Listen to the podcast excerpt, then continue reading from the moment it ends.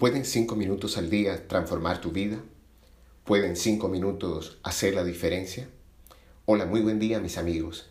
Empezamos esta jornada con la certeza de que podemos desarrollar todo el potencial que hay en nuestro corazón.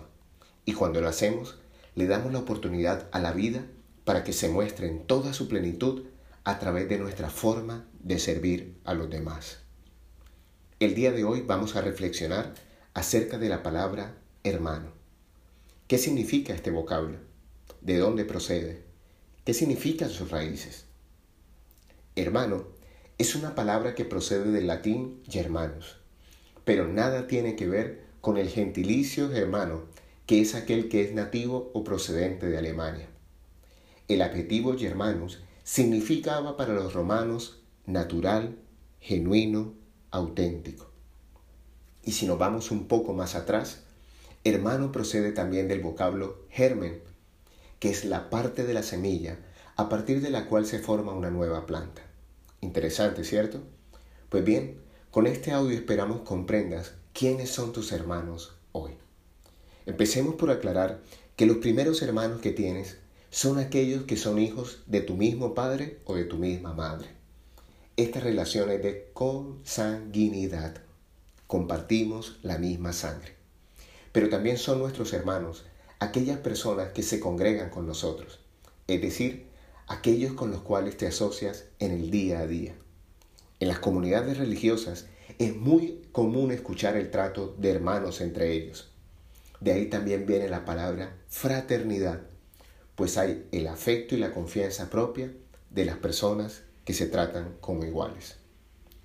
Pero hay un tipo de fraternidad mayor, aquella que viene de sentirme hermano de todos los seres que habitan el planeta Tierra. Tenemos un mismo Padre y venimos todos de su infinito amor. Los días que hoy transcurren seguramente nos invitan a pensar mucho más en aquellos seres humanos que están pasando muchas necesidades y requieren de nuestra ayuda y servicio. Las circunstancias que hoy enfrentamos solo podremos superarlas si tenemos la certeza de que el otro también es mi hermano. Somos una raza de mamíferos que requerimos de cuidar y ser cuidados, de amar y ser amados, de servir y ser servidos. Cuando le preguntaron al maestro que afuera estaban su madre y sus hermanos, él nos respondió con una pregunta confrontadora. ¿Quiénes son mi madre y mis hermanos? Y señalando a sus discípulos dijo, estos son mi madre y mis hermanos porque todo aquel que hace la voluntad del Padre de los cielos es mi hermano. Qué poderosa esta frase en boca del Maestro, por cuanto no deseo terminar este mensaje sin recordarte que el objetivo original de la palabra hermano es natural, genuino, auténtico. ¿Quién hace la voluntad del Padre? Aquel que camina por la vida de manera natural, genuina y auténtica. Aquel que se muestra tal cual como es. Aquel que se reconoce humano, con defectos y virtudes, pero con la certeza de que con sus hermanos puede ser tal como ya es. Y como decíamos en un podcast anterior, yo soy y somos al final son la misma palabra y se leen igual de izquierda a derecha que de derecha a izquierda. Entonces puedes responder, ¿quién es tu hermano? Aquel con el que puedes ser tú sin máscaras ni disfraces, un ser humano genuino y auténtico.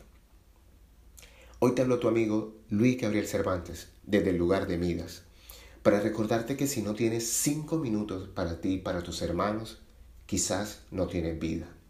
Síguenos en nuestras redes sociales como arroba Cervantes en Instagram y Twitter y escucha todos los audios anteriores en el lugar de Midas en Spotify y Apple Podcasts.